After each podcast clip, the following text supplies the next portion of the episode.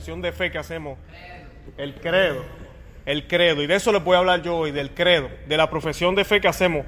Es el credo, el catecismo de la Iglesia Católica lo, lo define como el resumen de la fe. Eso es lo que es el credo, el resumen de la fe. Y yo quería dejarles saber o que se den cuenta de que si se fijan, nuestra fe cristiana eh, no está basada en una forma de vivir. Nuestra fe cristiana no está basada ni siquiera en unos valores. Nuestra fe cristiana está basada en una persona que se llama Jesucristo nuestro Señor. El credo, cuando nosotros recitamos el credo, no hay ni una sola frase que diga, yo me comprometo a amar al prójimo, yo prometo a no robar, yo como parte de esta comunidad voy a ayudar a los pobres. No. Todo es en base a lo que, a lo que es nuestro Dios. Porque eso es lo que nos hace cristianos. Ahora, que nuestro Dios nos dio unos mandatos. Ah, no, claro que sí. Y que esos mandatos nos llevan a amar, nos llevan a hacer el bien al prójimo. Todo eso, claro que sí. Pero el cristianismo no es simplemente una, una, una lista de, de conductas morales. Porque allá afuera, el budismo, el, eh, cualquier otra religión, los musulmanes, toda esta gente profesan lo mismo. El amor al prójimo, el que tenemos que ayudarnos. Entonces no hay que ser cristiano para ser bueno. Tenemos que tener mucho cuidado si pensamos que eso es lo que nos hace cristianos, porque no es eso. Inclusive, San Pablo dice que no soy yo quien vive, sino es Cristo quien vive en mí. Y eso es lo que hacía San Pablo diferente a todos los demás sabios que ha habido en el mundo. Eh, es lo que hace diferente a Jesucristo. Miren si el cristianismo que Jesucristo nos quería enseñar y lo que profesamos en el credo no es simplemente un estilo de vida, que Jesucristo nunca dijo, sigan estos pasos para que lleguen al Padre. Hagan esto, que encontré, este camino que les estoy mostrando es como pueden llegar al Padre. No. Él decía, síganme, yo soy el camino. El que no me ame a mí no es digno de mi Padre. Todo en base a Él. Es el único en toda la historia, porque Buda nunca dijo una cosa así. Ninguno de ellos, ninguno de estos grandes profetas de otras religiones jamás dijeron cosas así. Ellos siempre decían, no, yo tengo un método que te puede llevar a, a la iluminación o te puede llevar a tal cosa. Pero Cristo fue el único que se atrevió a decir, si tú no me sigues a mí, si tú no me amas a mí, más que a tu madre, que a tu padre, a toda tu familia, no, no vas a llegar. Yo soy el camino, la verdad y la vida. Yo. Así decía Jesús. Yo. Pues claro, era Dios. Es Dios. Tenía todo el derecho de decirlo. Y eso es lo que nos hace diferente. Eso es lo que escandaliza a mucha gente. Mucha gente por allá afuera dice, no, yo creo en Dios. Ya, tú creerás en Dios, pero tú crees que Dios se hizo hombre. Que Dios se hizo hombre y murió en una cruz. Porque si tú no crees eso, entonces el Dios que tú crees no es el mismo Dios que yo creo. Tú crees en un Dios que creó la, el cielo y la tierra, pero tú no crees en el mismo Dios trino que creo yo. Y eso es lo que nosotros profesamos en el credo. ¿Y por qué les estoy hablando todo esto? Porque el credo salió, la iglesia en los primeros siglos, para que tengan una idea de lo que más o menos cómo, qué es lo que sucedió, los primeros siglos la iglesia fue una iglesia perseguida. Los papas no eran como los papas ahora, el Papa Francisco va a cualquier lugar y, lo atienden súper bien, este, ¿verdad? Hay ese respeto. Para cuando Pedro era papa y los primeros cinco, siete, ocho papas, no fue así. Todos murieron mártires, todos. No se podía salir a la calle como salimos nosotros ahora y hacer el signo de la cruz. No se podía. ¿Qué sucede? Los grupos cristianos se reunían individualmente había una sola iglesia, había comunicaciones entre ellos, pero era bien, bien, bien ilimitada. Los libros que nosotros conocemos como el Nuevo Testamento no estaban compaginados como están compaginados hoy. La Santa Biblia no existía como existe ahora. La Biblia no vino a existir casi hasta el año 400, casi hasta el cuarto siglo, que no sale canon de la Biblia. Pero los libros ya circulaban. San Pablo, Pedro murieron en el año 60, 70, por ahí, ya los libros, las cartas circulaban y las iglesias compartían estas cartas, que por cierto era carísimo hacer un pergamino de eso. Eh, era súper caro y además el tiempo. No es como ahora que uno envía un email y ya se acabó. No, podía tomar años. es posible que la iglesia de Roma tuviera las cartas de San Pedro, pero ellos no tenían cierta carta de Pablo. Y allá la otra tenía la de Pablo, pero no tenían esta otra. ¿Me entienden? ¿Qué pasa? la poca comunicación que había, empezaron a surgir grupos que empezaron a decir cosas que no eran correctas. ¿okay? El más famoso es este Aries, Arias, perdón, que es el famoso arianismo, que se, que se nos habla mucho en esa época, que era un sacerdote. Y esto es bien curioso. Y lo menciono porque Lutero era un sacerdote también. Todas las herejías, casi todas, yo me atrevería a decir 99.9% de las herejías que han habido en la iglesia, grandes divisiones, han sido por el clero. Y siempre lo digo, tenemos que orar por nuestros sacerdotes, tenemos que orar por nuestros obispos, porque a veces caen en error. El, el demonio es puerco. Él es puerco. Y entonces se aprovecha de ello. Este sacerdote tenía un don de habla increíble y empezó a ganar adeptos. Pero él predicaba que Cristo tenía dos, dos naturalezas, que no era una sola naturaleza, sino que eran dos. Eh, no, perdóname, que eran dos personas. Y que él en algunos momentos era divino y en otros momentos era hombre. Y él predicaba como si Cristo fuera un demigod. Lo que decimos en inglés era como Hércules. Era mitad Dios, un semidios. Mitad Dios y mitad hombre. Entonces él, al él decir eso, ya está diciendo que Jesucristo es creación de Dios. Entonces, si él es creación de Dios, está sujeto a Dios. Entonces Dios está por encima de Jesús. No son, no, no son iguales como él nos dice. Entonces, si ese es el caso, Miren, miren todo este rol. Entonces Jesús no siempre estuvo. Jesús entonces no estuvo siempre desde el principio, porque Él fue creado. O sea, en cierto momento de la historia no existía Jesús. Y la Santa Biblia nos dice que Él estuvo desde el principio. San Juan nos lo dice en el Evangelio, el capítulo 1, dice, el verbo estaba ahí, estaba presente, y todo se creó a través de Él. Y el mismo Cristo dice que Él, él mismo lo menciona. Y Él dice, yo vi cuando Satanás caía, yo vi, Él, él estuvo ahí desde el principio, porque es el mismo Dios. So, esta persona empieza a predicar todas estas cosas y empiezan a salir estos grupos. Ya en el año 325, cuando por fin el cristianismo es permitido en, en el imperio, por gracias a Constantino, y se hace el primer concilio de Nicea, ahí es que entonces los obispos empiezan a darse cuenta de estos problemas. Y se empiezan a dar cuenta de que, espera un momento, aquí hay grupos que están diciendo una cosa que no es verdad. Hay grupos que están diciendo esta otra cosa. Y empezaron a debatir. O sea que estos debates que a veces vemos, no sé si aquí ustedes siguen noticias de la iglesia, hay gente que no le gusta mirarlas, pero ahorita mismo teníamos los obispos de Alemania, no sé si leyeron por ahí, pero querían darle comunión a los protestantes. Gracias a Dios, aunque también pida, oren por el Papa, yo creo que se tardaron mucho en, responder, pero lo hicieron, dijeron que no. Pero se tardaron mucho, honestamente, para serles honesto. Yo no sé qué pasa en Roma. Porque eso es algo, eso es, como dice en inglés, es un no-brainer.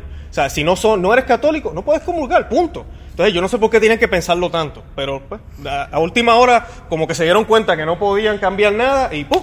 dijeron que no. Pero allá teníamos unos obispos, un cardenal, cardenal Marx, que él dice que no, él dice que los evangélicos si están ahí, están casados con un católico, debería recibir comunión. No, eso va en contra de todo lo que la iglesia nos ha enseñado. Eso no es de ahora estas controversias. Así que no se sientan mal. Cuando vean noticias así, no piensen, se nos chavó la iglesia. Esto ha sido de siempre. De siempre. ¿Ok? Entre los doce hubo uno, ¿verdad?, que traicionó a Cristo. Siempre ha sido de siempre. Así que no, no, la iglesia está dirigida por el Espíritu Santo y jamás tengan eso de duda. Jamás. Jamás, jamás, jamás. ¿Y qué pasa? Ellos se reunieron y ahí es que entonces surge, ¿ok?, las aclaraciones y entonces ellos deciden colocar todo en el credo. Ya existía el credo de los apóstoles, que es el corto que nosotros conocemos, pero entonces ellos deciden poner todo un compendio de lo que nosotros realmente creemos, para que no hubiera duda, ¿ok? De lo que la fe católica profesa. Y por cierto, la palabra católica no comenzó ahí en el concilio de Nicea. Ya la palabra católica se utilizaba desde el segundo siglo. Y de eso hay evidencia arqueológica, que hay obispos de la iglesia que ya decían la palabra católico. ¿Y por qué decían católico? Para diferenciarse de estos grupos que, que decían cosas que no eran ciertas, ¿ok? So, ellos le decían a los cristianos, hey, nosotros profesamos la fe católica, la fe apostólica enseñada por Pedro, ¿ok? Y para esa época, a mí me da gracia como los evangélicos hoy en día eh, dependen tanto de la, de, la, de la Biblia solamente. Cuando tú tenías una duda y un obispo te corregía, lo primero que el obispo te decía, mira, eso no es cierto, porque yo fui ordenado por fulano de tal, y, y, fulano de tal fue ordenado por el apóstol Juan cuando vino aquí, antes de que viniera Pablo, cuando vino Pablo, y ya. Ahí quedaba el caso, ya. Eso es apostólico, ahí no hay más debate. Y no había Biblia. Ahí no hay más debate. Lo enseñó un apóstol, eso es lo que tenemos que creer. Así era que se hacían las cosas en los primeros siglos. Ya cuando empiezan a morir los apóstoles y todo lo demás, pues comienzan los, escritos. Y el credo también, y debemos tener mucho cuidado, mucha gente dice, ah, no, pero ¿cuál es la importancia de esto? Ustedes saben cuánta gente ha muerto por el credo, por lo que nosotros creemos. Los mártires de todos los siglos han dado la vida por lo que nosotros creemos aquí. Cuando le decían a los mártires allá en Roma, eh, declara que el César es, el Señor. Y ellos decían, no, yo solamente tengo un solo Señor. Y ese es Cristo. No hay nadie más que sea Señor. Pero está bien, está bien, tú puedes seguir con tu Cristo, no hay problema. Pero también este, este es el Señor. No, no, yo tengo uno solo, yo no puedo tener dos. Porque inclusive en la Biblia lo dice, ¿verdad? El Señor dijo, si sirves a dos señores, ¿verdad? O le fallas a uno o le fallas al otro. Por miles de mártires han muerto, millones, en la historia por el credo. Así que nosotros cuando profesamos esto, tenemos que tomarlo en serio. Es algo, es algo que han, han habido gente que ha muerto por estas palabras. Y la primera que nosotros decimos es creo en Dios. ¿Y por qué hacemos esa afirmación? Porque es el mandamiento más importante. Es amar a Dios sobre todas las cosas. Ahorita el hermanito cuando hacía la lección divina lo dijo con mucha sabiduría. Dios debe ser primero en mi vida, luego mi familia. Así es que tiene que ser, ese es el orden. El amar a Dios propiamente me va a llevar a mí a ser mejor padre, me va a llevar a, mí a ser mejor esposo, a perdonar, a, a, dejar pasar algunas cosas que tal vez me hacen en la casa.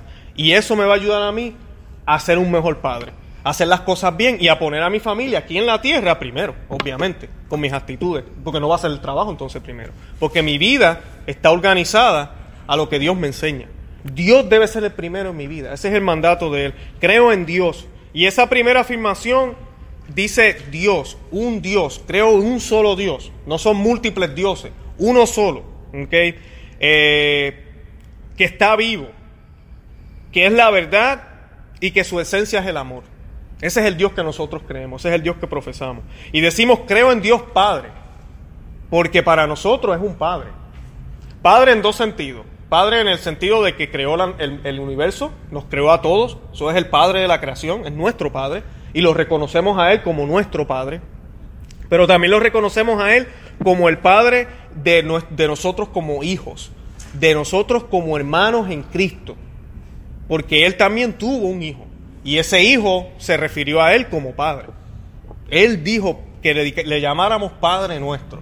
Por eso decimos, creo en Dios, Padre todopoderoso. La Sagrada Escritura tiene varios versículos, pero usualmente en el Viejo Testamento es donde mayormente vemos ese poderío del Señor, donde se le llama Señor de los ejércitos, en el Salmo 24, todo lo que Él quiere lo hace, Salmo 115, el fuerte de Israel, se le llamaba también, o se sigue llamando, es el fuerte del pueblo de Dios, es el todopoderoso. Nosotros sabemos que para Dios nada es imposible, nada es imposible para Dios. Por eso lo profesamos. Creador del cielo y de la tierra. ¿Qué significa esto? Todo lo que existe, todo, proviene de Él. Todo. Proviene de Él. Él no es parte de la creación. Y aquí es donde los ateos que tenemos allá afuera y nuestros jovencitos, ahorita que hablamos de los jóvenes, tienen problemas.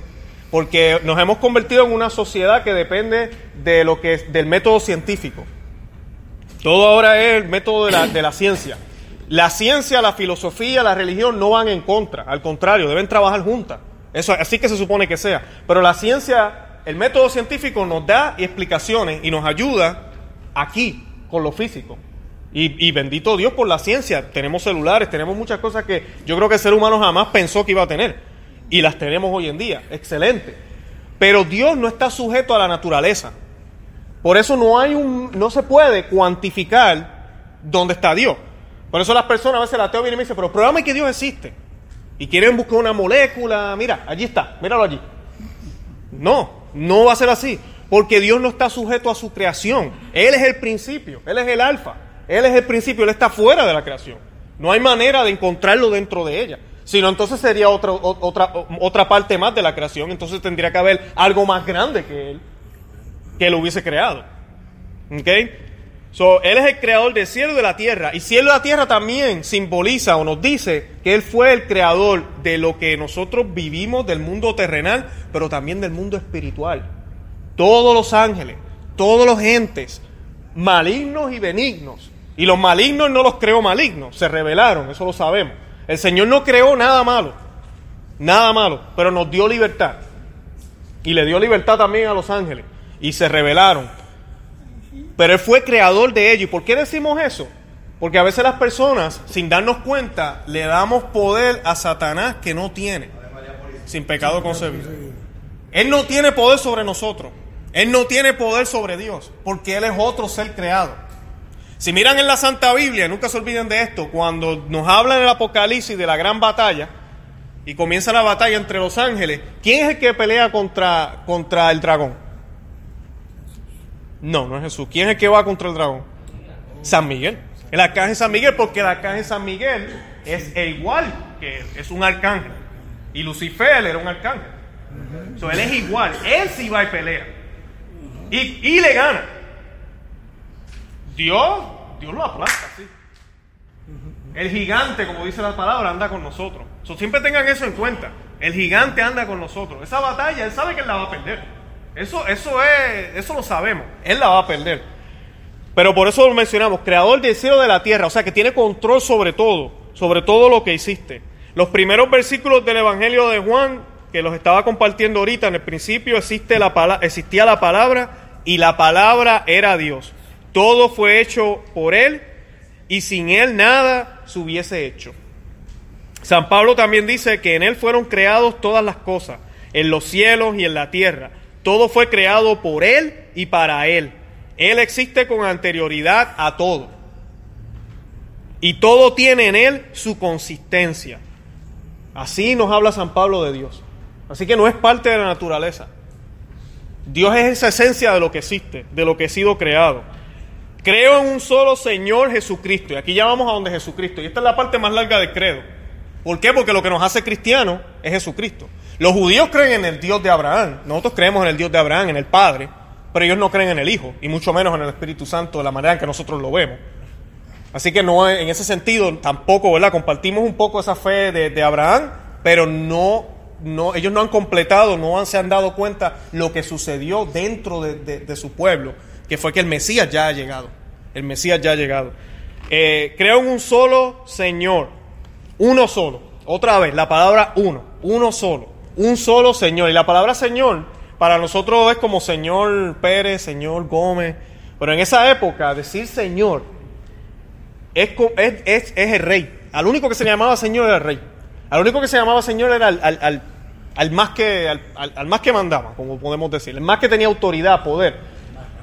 Por eso cuando uno ve las películas estas, que a mí me encanta, de caballeros y eso, ¿verdad? Ellos se dirigen así, sí, mi señor, eh, señor, aquello. Este, uno las ve en inglés y dice Lord, sabes, y uno dice Lord, Lord. O sea, esa palabra es de poder. Y el único señor para nosotros es Cristo. San Pablo cuando iba a Roma y predicaba en esa época, que era un poco más difícil que ahora, así mismo él lo decía. Él decía, eh, hay un solo Señor. Señor, el Señor es Jesucristo. El Señor es Jesucristo. Eso es lo que él decía. Y claro, mucha gente se escandalizaba. Porque este tipo está loco. ¿Y quién es ese? Uno que lo mataron y resucitó. ¡Bum! Los mataba más todavía. ¿Cómo? ¿What? ¿Cómo que resucitó? Sí, y en tres días. ¿What? O sea, ese era el mensaje que Pablo llevaba. Ese era el mensaje que Pablo iba y llevaba a toda esta gente que creían en, muchísimos dioses. Eh, el nombre de Jesús significa Dios salva. Y Él es el único que Dios Padre siendo hombre, le dio autoridad para perdonar pecados aquí en la tierra. Porque Él es Dios mismo y Dios es el único que puede salvar. Así que Él, era, él, él es el primero con autoridad, siendo hombre, para poder perdonar pecados. Luego esa autoridad se la pasa a quién? A los apóstoles, a Pedro y a los apóstoles. Por eso es que nosotros podemos ir ahora al confesionario. Sí, pero él rechazó luego, ya, claro. No, él recibió, Jesús no fue, Jesús fue extremadamente eh, misericordioso con Judas. Y eso es tema para otro día, pero Judas tuvo oportunidad para arrepentirse. Tema para otro día. Pero él tuvo oportunidad para arrepentirse, pero no, lo hizo. ¿Está bien? Y al igual que la tuvo Pedro, y sí, él sí la cogió. Pedro negó a, Jesús tres veces, en la cara. Y él se arrepintió. el nombre de Jesús significa también eh, Amén, perdón. El nombre de Jesús significa que el nombre mismo de Dios está presente en la persona del Hijo. No hay bajo el cielo otro nombre dado a los hombres por el que nosotros debemos salvarnos, nos dicen en Hechos. El nombre que está sobre todo nombre. San Pablo siempre habla del nombre de Jesucristo de esa manera.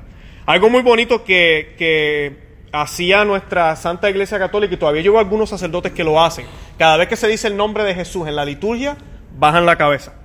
Es algo muy bonito, ¿está bien? A mí me gusta hacerlo también. En el credo, por cierto, más adelante, pero voy a brincar esa parte, hay una, eh, cuando se dice y se encarnó en María la Virgen, si ustedes miran el misal, dice que debemos hacer una genuflexión. En el pasado uno se arrodillaba a una rodilla. El, después del Concilio Vaticano II se cambió y es una genuflexión. Hágala, así usted sea el único, hágala, no importa, nadie la hace, pero hágala. El sacerdote la hace, usted mira y al frente ellos la hacen. Usted la debería hacer también, ¿ok? La misa de inglés lo hacen más. Eh, el nombre del Señor es traducido en griego a Kyrios, ¿ok? Por eso es que se dice el Kyrie y Leison, el, el, el Señor ten piedad, eso es lo que significa, Señor, Kyrie, Señor. ¿ok?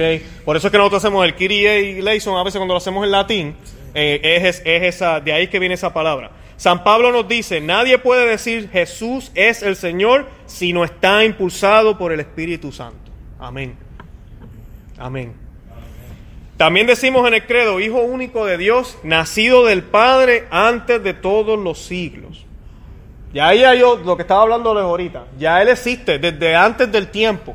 Ya existía nacido del Padre, nacido del Padre, eso es muy importante, ¿ok? Nacido del Padre, viene del Padre, pero siempre existió con Él. O sea que es, la misma sustancia, es la misma cosa, es lo mismo. El título de Hijo de Dios es el centro de la fe apostólica que nosotros creemos. Eh, luego decimos Dios de Dios, luz de luz, Dios verdadero de Dios verdadero. Mismo Dios engendrado, no creado.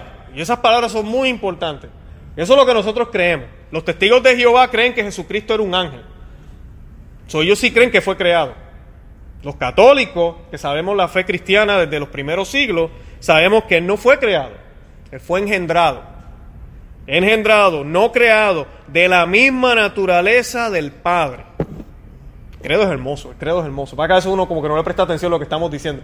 Pero es muy, muy profundo. Es muy profundo. Y es lo que nosotros creemos, nuestra fe. Y es que va así a, a Sí. Ya. Jesús no es creación y como no es creación, adivinen qué. Como Él no es creación, no está por debajo de Dios.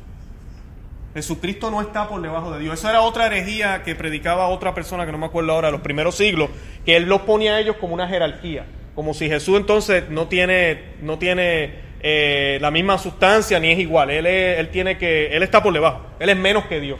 Dios realmente es el Dios que nosotros debemos seguir. Jesús es como un en el medio. No, no. Para nosotros sabemos por lo que Jesucristo mismo revela, por lo que nos revelaron los apóstoles en la Santa Biblia, que él y el Padre son lo mismo. Nunca se olviden la escena cuando los apóstoles le dicen, pero ya te vas a él y cuándo vamos a conocer al Padre. Y él le dice, ¿en serio? Yo he estado aquí con ustedes todo este tiempo y no se han dado cuenta. Él le está diciendo, quien me conoce a mí, conoce al Padre. Quien me ha visto a mí, ha visto al Padre. Se me paran los pelos. Él, es, bello. esa es la fe que nosotros creemos.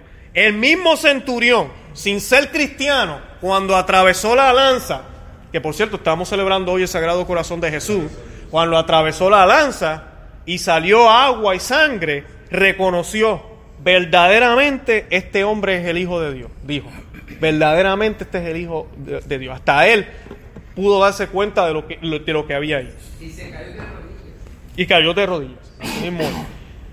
Por quien todo fue hecho. Y eso no lo dice eh, San Juan en el capítulo 1, yo creo que esa es bien conocida para nosotros, pero yo les voy a leer aquí y quisiera que me prestaran atención en Proverbios 8, del 22 al 23, para que ustedes vean que lo que Juan nos describe no es invento de Juan. Porque a veces es triste, nosotros los católicos no conocemos el Viejo Testamento.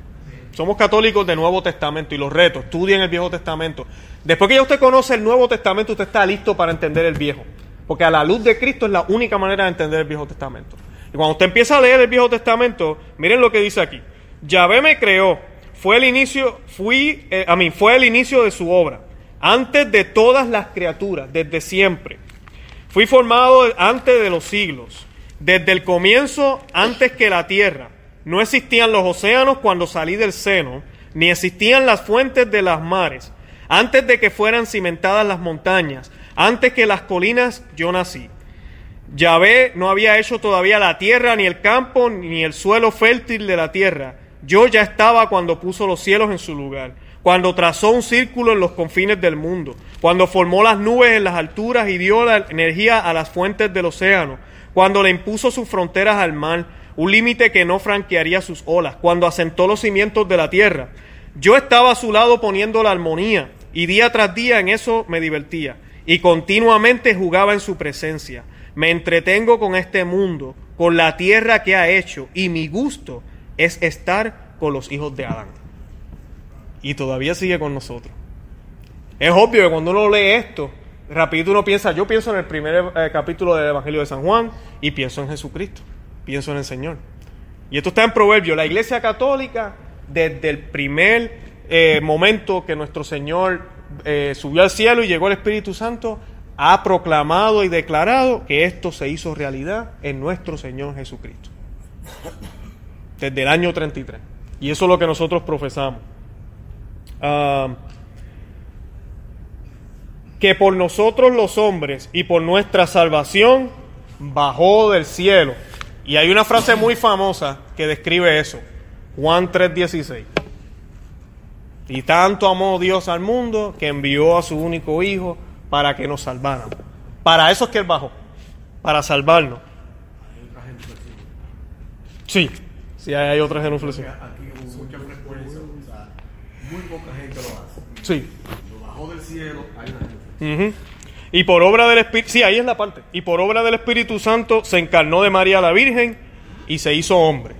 Eso está en Lucas, eso no hay ninguna duda, todos sabemos que la madre del Señor es la Virgen María, se encarnó de ella, eso yo creo que no hay que debatirlo. Isaías 7:14, si no me equivoco, eh, lo dijo, nos da la señal, la señal de que el Mesías va a llegar, va a ser una virgen que va a dar la luz. Esa es la señal. Busquen a la Virgen. Y es tan hermoso porque yo siempre que leo ese pasaje pienso en las iglesias católicas. ¿Cuántas iglesias católicas no utilizan una vocación de la Virgen María? ¿Cuántas iglesias católicas en el mundo, en vez de tener una cruz, tienen la Virgen María en el techo? Y los evangélicos como que, ¿qué le pasa a esta gente? Mi hermano, esa es la señal. Esa es la señal. Ahí está la Virgen. O sea, que el Hijo está ahí. Ese es el pueblo de Dios. Esa es la iglesia que nos dejó. Ahí está el Mesías, el que vino de ella. Así es que nosotros lo vemos, así es que nosotros lo interpretamos y así es que tenemos que explicarles a ellos porque ellos no entienden. Ellos piensan, ah, pues esa gente tienen a María allá arriba y lo que adoran es a la, señora y no al hijo. No, no es eso. No es eso para nada. Eh, Jesús es verdadero Dios y verdadero hombre. La palabra de Dios dice que el Espíritu Santo arropó a la Santísima Virgen. So, sabemos que Jesús es 100% hombre y 100% Dios. A la misma vez. Es difícil de entender, lo sé. A la misma vez. Lo que la iglesia nos enseña es que es una sola persona, una sola. Jesús es una sola persona con dos naturalezas. Y ambas naturalezas no se pelean entre sí, no va una en contra de la otra. No es que Jesús humano dice, oye, pero tú eres muy divino, chico. No, no, no, pero es que no. Ellas están en perfecta armonía. Por eso es que nuestro Señor Jesucristo es el ejemplo perfecto a seguir. Es el ejemplo que siguió nuestra Santísima Virgen, es el ejemplo que han seguido todos los santos. Así que nosotros tenemos que tener alineado nuestro cuerpo, nuestras pasiones con nuestro espíritu. Todo alineado, controlado. La fe católica nunca y la fe cristiana no es como nos predican eh, por eso hay que tener mucho cuidado con el yoga, eso es tema para otro día, pero allá en la India siempre nos predican de que hay que controlar las, de que hay que, no, de que hay que básicamente borrar las pasiones. Y por eso es que ellos hacen estas meditaciones, para dejar de sentir, para, porque así yo me puedo controlar. Eso es anticristiano, eso es renegar contra lo que Dios creó. Si Dios te dio a ti el sentido de comer, de, escuchar, de, de sentir placer para muchas cosas, es porque así Él lo quiso y bendito sea Dios por eso. Por eso nosotros tomamos vino. Por eso el católico, no estoy hablando de borrachera, borrachera es malo, pero por eso el católico y la iglesia católica nunca ha dicho que el alcohol es pecado. El alcohol no es pecado. El abuso del alcohol sí es pecado. Pero el alcohol no lo es. Porque todo lo que Dios hizo es bueno. Todo lo que Él ha hecho. Nosotros tenemos que controlar nuestras pasiones y buscar la forma de que el Señor nos ayude a través de su Espíritu a controlar lo que no deberíamos hacer. Me encanta cuando San Pablo dice eso. Dice, hago lo que no debería estar haciendo y no hago lo que debería hacer. ¿Qué es lo que él hacía? Yo no sé. Él, tendría, él tenía su paja, su, su paja, iba a decir yo, su pata, su pata, que cojeaba. Él cojeaba de alguna pata. No sabemos cuál era la pata que cojeaba, pero de alguna pata cojeaba. Y esa lucha interna que él tenía la lograba controlar gracias al Espíritu Santo, gracias al Señor. Nosotros, todos ustedes tienen algún problema, alguna situación. Puede ser el alcohol, ya que lo mencioné. Algunos puede ser que tengan ese problema. Algunos tienen el problema del, del genio. Algunos tienen el problema de hablar de más. Eh, maybe la pornografía, eh, la envidia, el dinero, el trabajar demasiado, los celos con la esposa. Yo no sé lo que sea que esté pasando en tu mente. Eso tienes que dárselo al Señor. Y el Señor lo va a controlar. El Señor te va a ayudar. Y puede ser que lo cure completamente y tú no tengas que bregar con eso más nada. Como puede ser que el Señor quiera hacerte más fuerte todavía y dice, you know what, Junior, yo quiero que esa sea tu cruz. Y yo quiero que tú me sigas y la cargues con amor. Y tú vas a ver lo fuerte que yo te voy a hacer. Porque el Señor hace eso también. No sabemos. Los planes de Él, ¿verdad? Son misteriosos. Eso es lo que hace el Señor. Nació de Santa María Virgen. La fe católica se funda siempre en eso, eh, o la fe cristiana. Ella es nuestra madre porque es madre de nuestro hermano o del Hijo de Dios, que en Él somos hijos de Dios también. Y eso es bien importante entender, el misterio místico del Señor. Juan lo habla muy claro. Gracias a Jesucristo nosotros podemos decir que somos hijos de Dios. Gracias a Él. Por eso es que en el momento en que nos bautizamos, nos convertimos en hijos de Dios. Pasamos de ser criaturas de Dios para ser hijos de Dios. Y en, la Virgen, por ser madre, escogida de, parte de Dios, la escogida de Él, se ha convertido en nuestra madre también. Por eso es que le llamamos madre. Ella es nuestra madre. Eh, y se hizo hombre y por nuestra causa fue crucificado en tiempos de Poncio Pilato. Ya hablé de la segunda naturaleza, es hombre, pero fue crucificado en tiempos de Poncio Pilato. Esto es muy importante. Nosotros tendemos a hablar de que el Señor no tiene tiempo y espacio. Y eso es muy cierto. El Señor no tiene tiempo y espacio. No tiene. Pero lo que pasó en el Gólgota pasó en un momento determinado en la historia de la humanidad. Se puede cuantificar. Pasó en un momento, se registró en los registros romanos, en, en, los libros, está registrado que hubo un Jesús de Nazaret que fue crucificado en el tiempo de Poncio Pilato. Está ahí. Por eso es que nosotros lo decimos de esa manera es un evento histórico. Es tan importante ese evento histórico que gracias a Dios, para el momento en que la iglesia floreció, porque hubo un momento en que nuestra santa iglesia tuvo un momento de, florecer, que lamentablemente tal vez no es ahora, se pudo comenzar a contar los años desde ese momento. Y todavía hasta el sol de hoy se cuentan los, los años así, antes y después de Cristo. Y bendito sea Dios porque así es que debe ser. Eso cambió la humanidad completamente a los que creen y a los que no creen. Cambió completamente todo. Eso lo sabemos usted y yo. Pero fue un evento en el tiempo y por eso lo decimos, bajo el poder de Poncio Pilato. Jesús se sometió a todo. Se sometió al poderío del mundo. Se sometió a los abusos. Se sometió a todo lo que ellos quisieron hacer. A todo lo que la ley en aquel momento imponía a cualquier malhechor o a cualquier persona que, que, que supuestamente empezara una revolución de lo que lo acusaron a él padeció y fue sepultado. Así que fue crucificado y lo, y, lo, sepultaron. Eh, en Hechos de los Apóstoles 3.17 dice, o nos resume, que quienes condenaron a Jesús fueron los judíos. Eso no hay duda. A veces nosotros decimos los romanos mataron a Jesús, pero realmente no fueron los romanos.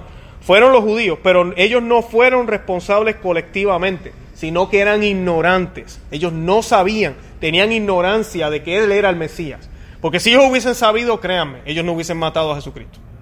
Por eso luego, cuando Pedro comienza a predicar, eran miles y miles, no los gentiles, los judíos que se empezaron a convertir cuando se dieron cuenta de lo que había sucedido en, en Jerusalén, que ellos mismos habían matado al Mesías sin haberse dado cuenta. Pero también Pedro les decía, tranquilo, eso ya era parte del plan de Dios. Ahora lo único que tú tienes que hacer es bautizarte y empezar a seguirle. Es todo lo que tienes que hacer. Y San Pablo también predicaba el mismo, el mismo mensaje. Somos nosotros también que por nuestros pecados crucificamos al Señor. Y eso hay que tenerlo en cuenta. A veces nos enfocamos en el evento histórico, sé que estoy hablando de eso, pero ¿y qué con mis pecados hoy? ¿Y qué con mis pecados hoy? Cada vez que escuchemos esa parte, es bien importante que pensemos en eso. Y fue crucificado, muerto y sepultado. Uy, qué mal me porté esta semana. Qué mal, qué cosas hice. No debía haber dicho aquello, no debía haber visto lo otro. San Pablo dice que de haberlo conocido los judíos, ellos no hubiesen crucificado jamás al de la gloria. Eso, si van a la carta de Corintios 2.8, ahí San Pablo lo dice. San Francisco decía, los demonios no son los que han crucificado, los que los han crucificado, eres tú quien con ellos los ha, los ha crucificado y los sigues crucificando todavía.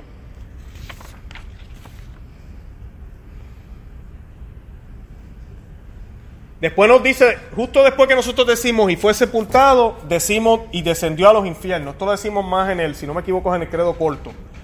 Descendió a los infiernos, que es una de las partes que a veces la gente como que, ¿what? ¿Qué pasó aquí? Porque tiene que ir al infierno, tuvo que quemarse Jesús un rato, nada que ver, nada que ver, eso no es eso, ¿ok? Lo que sucede, para hacer la historia más o menos corta, porque eso es una, toda una teología, lo que nosotros conocemos como infierno, viene de la palabra latín, latina infernos, infierno. Pero el infierno no es un solo lugar, son varios lugares que la tradición judía y la cristiana también creían. Y siempre se ha dividido, está el limbo de, de, los padres, se le llama limbo, pero limbo no es como malo, es un, es un lugar. Donde estuvo, estaba Abraham, Adán y Eva, todo Moisés, todos los del Viejo Testamento, esperando a que llegara el Mesías. Porque las puertas del cielo no estaban abiertas. No estaban abiertas. Y como les dije ahorita, hay un, hay un evento histórico que cambió todo en el tiempo, en el espacio, pero es un evento histórico. So, estas almas estaban en ese lugar, no sufriendo, estaban tranquilas, pero no estaban viviendo la gloria de Dios todavía. So, Jesucristo baja a los infiernos, pero es a ese lugar a buscar a Abraham, a Elías, a todas estas personas y llevárselos entonces para la gloria. ¿Okay? San, Santo Tomás de Aquino nos dice, ustedes saben que sin el bautismo, es lo que la iglesia nos enseña, no, no podemos entrar al cielo, no somos parte del pueblo de Dios. Por eso el bautismo es tan importante, y eso lo reconoce así hasta los evangélicos, por eso ellos bautizan. Eso, eso es, está ahí muy claro en la Biblia, hay que bautizarse. ¿Qué pasa? Santo Tomás de Aquino dice que esa, ese momento donde llega Jesucristo, abre las puertas del limbo y saca a los padres del Viejo Testamento de ahí, es el momento en donde ellos se bautizaron. Y entonces pudieron entrar y reconocer al Señor. Porque ellos ya de por sí seguían al Señor, pero ellos lo seguían a futuro. El Señor no había llegado todavía. ellos miraban hacia adelante, nosotros miramos hacia atrás, porque ya Él vino. ¿Okay? Uh, eso es lo que se refiere a los infiernos. ¿okay? No es el infierno donde están las almas que negaron a Dios y que no. Ahí ya nada que ver. Aquellos ya, pues, ya aquellos tomaron su decisión. Eh, al tercer día resucitó de entre los muertos. Y eso es lo que hace que sea diferente. Resucitó entre los muertos. Y ustedes saben toda la evidencia que hay en la Biblia de la resurrección. Toda la evidencia que hay de la Biblia, a cuántas personas se les apareció, incluyendo a los discípulos de Maú, a los apóstoles mismos, a María Magdalena y, a los 500 que dice San Pablo también en la carta de él, eh, que se les, se les apareció.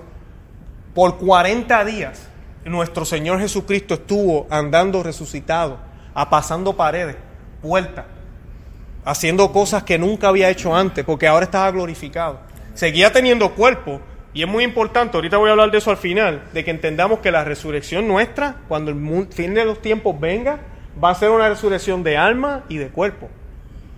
De alma y de cuerpo. Por eso la iglesia es muy, muy, muy cuidadosa en la manera en que nosotros enterramos a nuestros familiares. Eh, se permite la incineración, la iglesia lo ha aprobado, pero debe quedarse junta en un lugar con respeto, nada de estar tirándolo en un río. Si alguien aquí ya lo hizo, tranquilo, está bien, este, ya se hizo, ¿verdad? Y pues nada. Pero, pero trate, eh, lo, importante es guardar eso con respeto, porque cuando el Señor nos resucite, cuando nos den esa gracia de poder resucitar, vamos a resucitar en cuerpo y en espíritu. Porque el cuerpo no es malo. Siempre tengan eso en mente. Yo cuando empecé en las cosas del Señor, yo pensaba que realmente la idea era salir de este cuerpo y llegar allá arriba. Este cuerpo que me hace pecar. No, este cuerpo me lo dio Dios.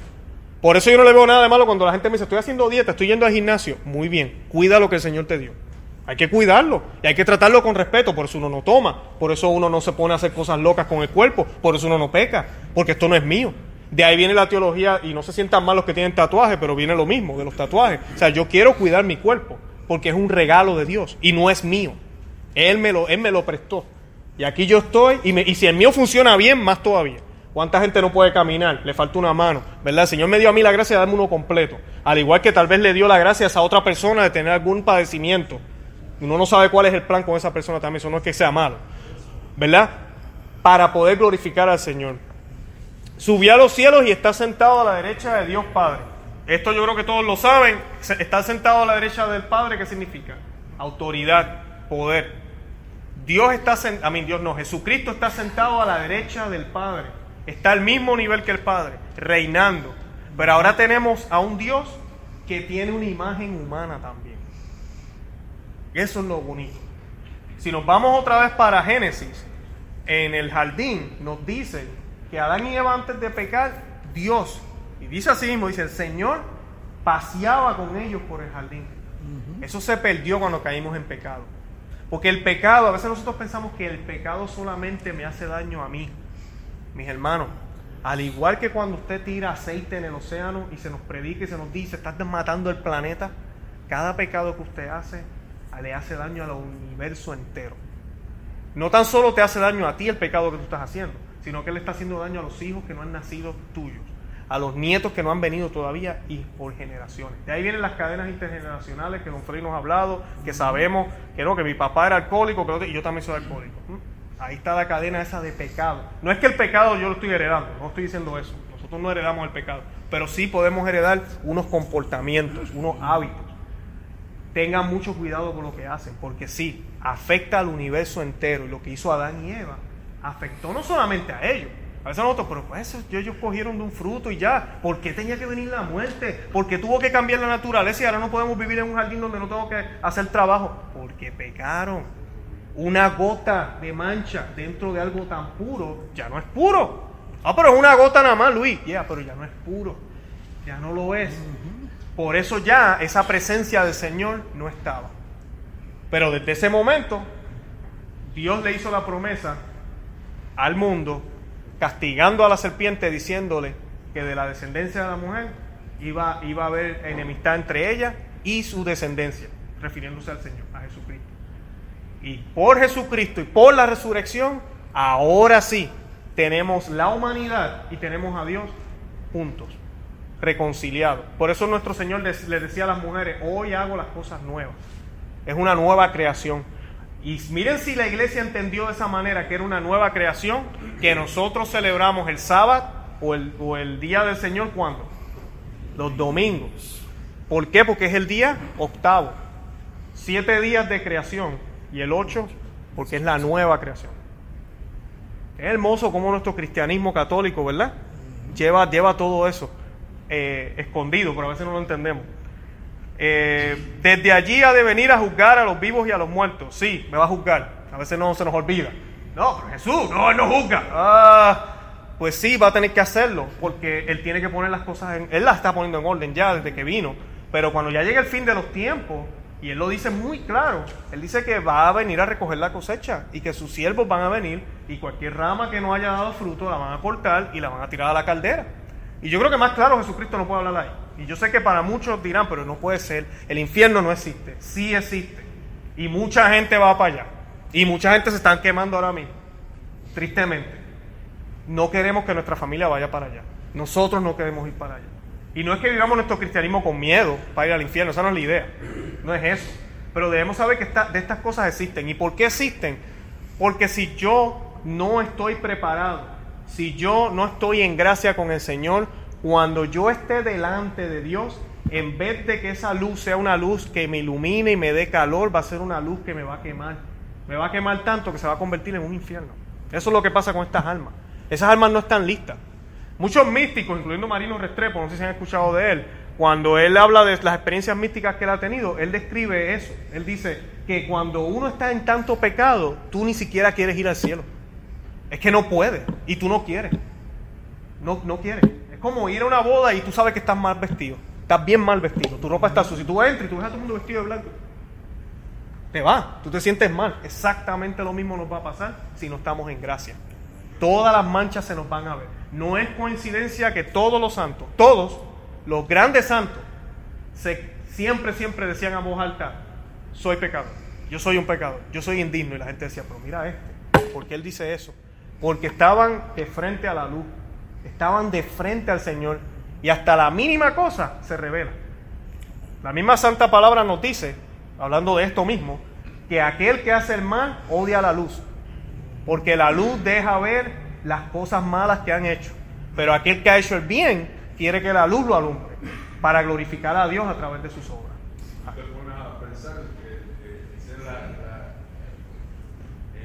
sitios que tuve películas que yo, de abajo no puede ver porque se muere, o se destruye, o que ahí mismo está enseñando de que sí, el que está haciendo mal nunca puede sobrevivir sobre, el, el. El Drácula. Creo en el Espíritu Santo, ya viene la tercera persona. Eh, San Pablo nos dice, como les decía ahorita, nadie puede decir Jesús es el Señor si no por el influjo del Espíritu Santo. Mejor evidencia no es, Pentecostés y desde ahí la iglesia, una sabiduría increíble. La iglesia católica, y tengo orgulloso de ser católicos, universidades, el sistema universitario de la manera que es, con tener escuelas, dividido así, eso es católico, eso fue inventado por la iglesia católica. El vino, ahorita hablando del alcohol, la manera en que el vino se hace, fueron los monjes. Era una obsesión con el vino, no por alcohólico, era porque el vino se usaba para la liturgia, se usa. Y es importante que el vino fuera bueno, que estuviera bien hecho. Y, y, los monjes invirtieron tanto tiempo en eso que ahorita lo que el mundo utiliza para hacer vino fue inventado por monjes. O sea, la Iglesia Católica ha hecho tanto por el mundo. La manera en que las ciudades, los hospitales se administran, igual, la Iglesia Católica fueron los primeros que empezaron a hacer eso con las comunidades. La Iglesia Católica. La e, Europa, de la manera en que es, por los principios católicos cristianos que habían, que, que, hubiera, no quiero decir que habían, ¿verdad? Todavía están ahí, pero la Iglesia Católica ha hecho muchísimo por el mundo, cambió el destino del mundo y todavía lo sigue cambiando, todavía lo sigue haciendo, todavía. Así que sean muy orgullosos de eso, pero es gracias a quién? Al Espíritu Santo, porque también es una iglesia que ha estado llena de escándalos, iglesia donde han habido sacerdotes que han, le han fallado al Señor y le han fallado de una manera horrible, violando niños, abusando de personas por el puesto que ellos tienen. Ahora son la mayoría, al igual que Judas, de 12 fue uno, todavía los por ciento siguen siendo igual. Es un por ciento bien bajo, es un por ciento bien bajo, pero nuestra sociedad hace mucho escándalo por eso. Y no estoy diciendo que no debería hacerlo, claro que sí, que esas personas no deberían estar haciendo lo que están haciendo. Y hay que, hay que, hay que hacer lo que hay que hacer con ellos. Pero debemos orar por los que están haciendo las cosas bien. Y debemos orar por ellos. Pero con todos esos escándalos, después de dos mil años, la iglesia sigue aquí. Con todas las metidas de pasta que han habido también, porque hemos hecho muchísimas cosas buenas, pero también hemos hecho muchas malas. Y no malas, no, no quiero decir malas, pero han habido errores entre el clero, porque la iglesia nunca ha hecho ah, nada malo, la iglesia es santa, por eso voy ahorita, es el cuerpo del Señor. Pero sí el clero ha hecho, ha hecho cosas, uno escucha historias en los tiempos medievales, que los obispos que no hacían misa, gente que se casaban. Pues las cruzadas podemos debatir, ya hay unas cositas, pero sí, habían unas cositas que sí, pero siempre las cruzadas, no, no se olviden que las cruzadas era, fue por inclusive aquí vamos a los musulmanes otra vez, porque eran ellos los que estaban atacando Jerusalén y el Papa decidió mandar a los cruzados a defender a Jerusalén. Ahora, que eso, algunos soldados abusaban, como hacen los americanos a veces, que violan mujeres y van y no deberían estar haciendo eso, yes, eso sí pasó, pero eso no es la iglesia, esos fueron los cruzados. Eh, y de ahí que sacaron a los templarios, hay muchas historias de eso y, la iglesia los excomulgó porque estaban haciendo unas cosas que no estaban bien. Eh, pero, pero fuera de eso, la, la, la iglesia es santa. Y no es santa por los miembros de ella, sino porque el Señor es santo. Porque el Señor es santo. Eh, volviendo al Espíritu Santo, es el Señor dado, dador de vida, que procede del Padre y del Hijo, que con el Padre y el Hijo recibe una misma adoración y gloria, y que habló por los profetas. es un lenguaje muy parecido al de Jesucristo. Es una persona. Algo muy, muy triste que nos pasa es que siempre pensamos el Espíritu Santo, la fuerza. No, el Espíritu Santo me da fuerza, pero el Espíritu Santo no es una fuerza. ¿Entiendes? O el Espíritu Santo no es un fueguito. Ya, Él da fuego, pero Él no es, es, un fueguito. Es como decir, no, Dios es amor. No, Dios es, Dios es amor, sí, pero cuando decimos Dios es amor, no es simplemente amor como el que tú y yo conocemos. Él es la esencia del amor. Él es el amor puro. es mucho más que eso. Y exactamente pasa con el Espíritu Santo. Es una persona. Es una persona que decide a quién le quiere dar las gracias, al igual que Jesucristo, que nos escoge, que nos ayuda, que nos escucha, que nos acompaña, como mismo Jesucristo dice, el consolador, que nos consuela, como San Pablo dice, cuando no tenemos palabras, Él gime por nosotros. Él, hace que tengamos palabras para el Señor. Ese es el Espíritu Santo. Y es quien habló por los profetas. Y es el que habla por nosotros cuando se lo pedimos. Muchas veces estamos en una situación y, Señor, dame palabras. Y te salen las palabras, el Espíritu Santo. Ese es el Espíritu Santo, no lo dudes. Creo en la Santa Iglesia Católica. Es una iglesia que es santa, católica y apostólica. Ahorita ya hablé de la santidad. A pesar de los errores que hayan entre ellos, y lo comparo con un hospital, si yo me voy a dejar llevar, yo voy a un hospital a buscar qué? Salud, ¿no? Pero cuando yo entro, ¿qué uno ve? Enfermo. Entonces me voy. No, lo mismo pasa en la iglesia. Yo vengo a buscar santidad y cuando entro, ¿qué veo? Choco de pecadores. ¿Me voy a ir? No.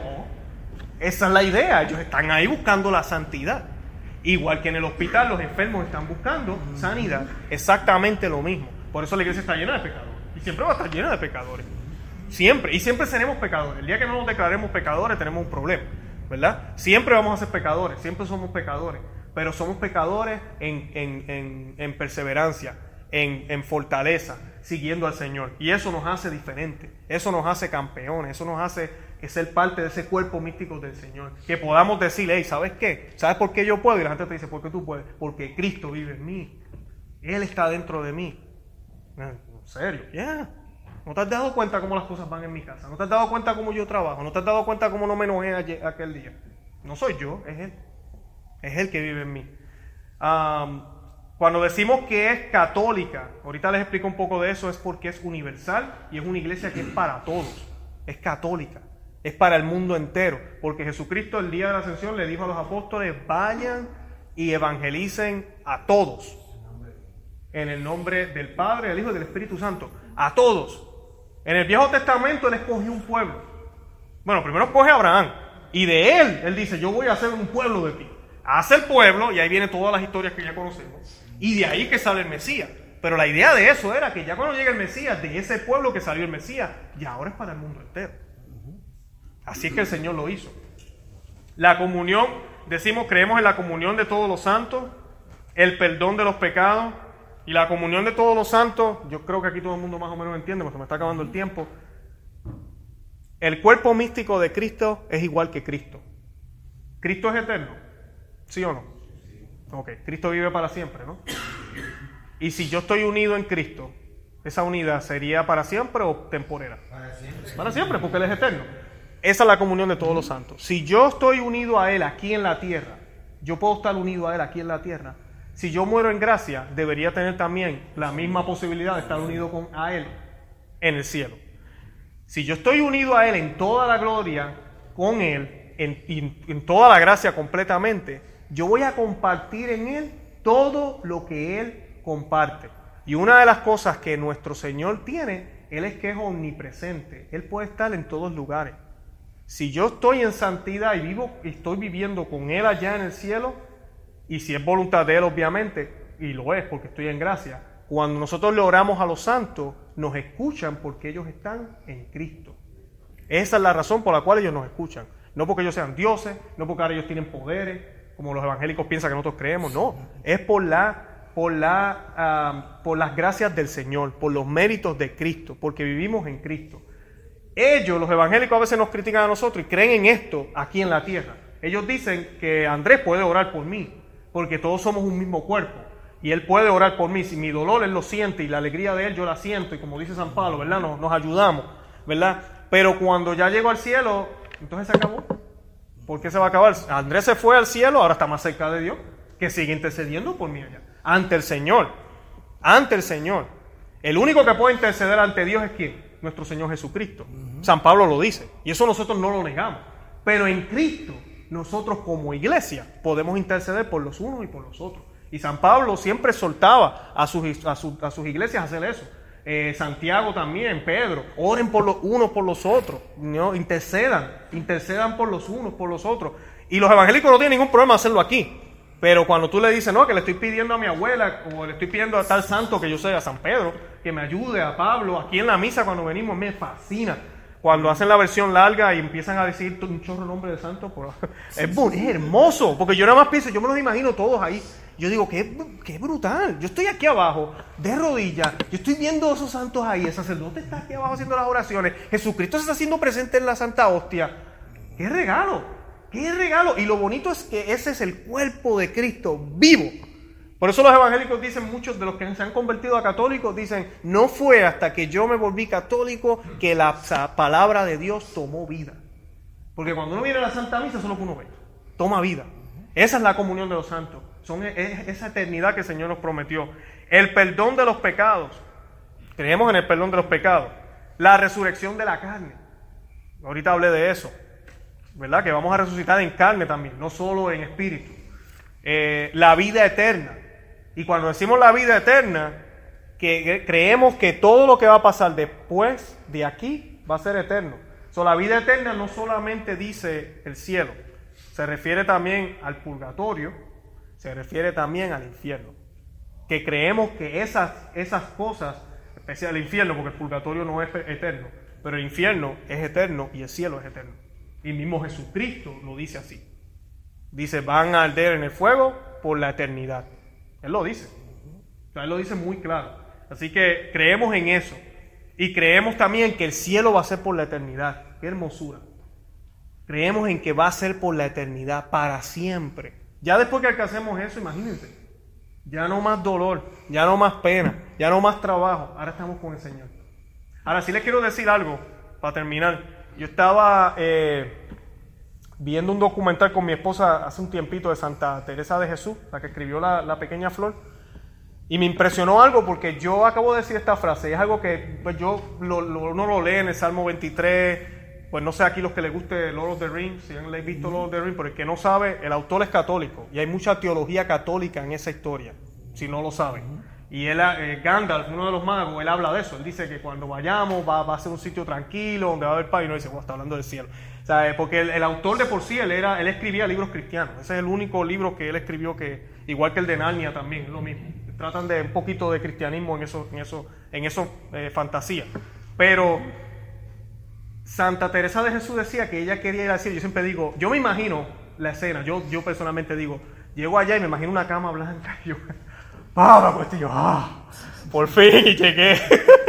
Así, eso, eso soy yo. Perdonen la, la imagen un poquito eh, infantil, ¿verdad? Mía. Pero Santa, Catari- Santa Teresa de Jesús dice que ella quiere llegar al cielo para trabajar más. Eso decía ella. Para trabajar más, para que cayeran lluvias de gracias para los que estaban aquí abajo. Dicen los testimonios que cuando ella falleció, ese día nada más hubieron más de 30 milagros reportados para e- en nombre de ella. Gente que estaba pensando en ella, gente que la conocía, ocur- ocurrieron milagros. Yo viendo ese documental me sentí un poco mal, contento pero mal, porque yo dije, wow, ¿y yo qué pienso en irme a descansar? Tú sabes. Y esta señora, o muchachita, porque ella murió bien joven, eh, ella lo que quería irse al cielo para trabajar más. Ella decía, yo allá puedo hacer más. Y es cierto, podemos hacer mucho más por los que van a estar aquí abajo. Ojalá el Señor nos conceda esa gracia. Y a lo último decimos la palabra amén. Que amén significa creer. Que confirmamos que así sea. Que estamos seguros de lo que estamos diciendo. ¿Verdad? Que eso que estamos profesando es lo que realmente creemos y es lo que realmente vivimos. Bueno, y lo puedo dejar que el Señor los bendiga. Ojalá hayan aprendido algo. Los quiero.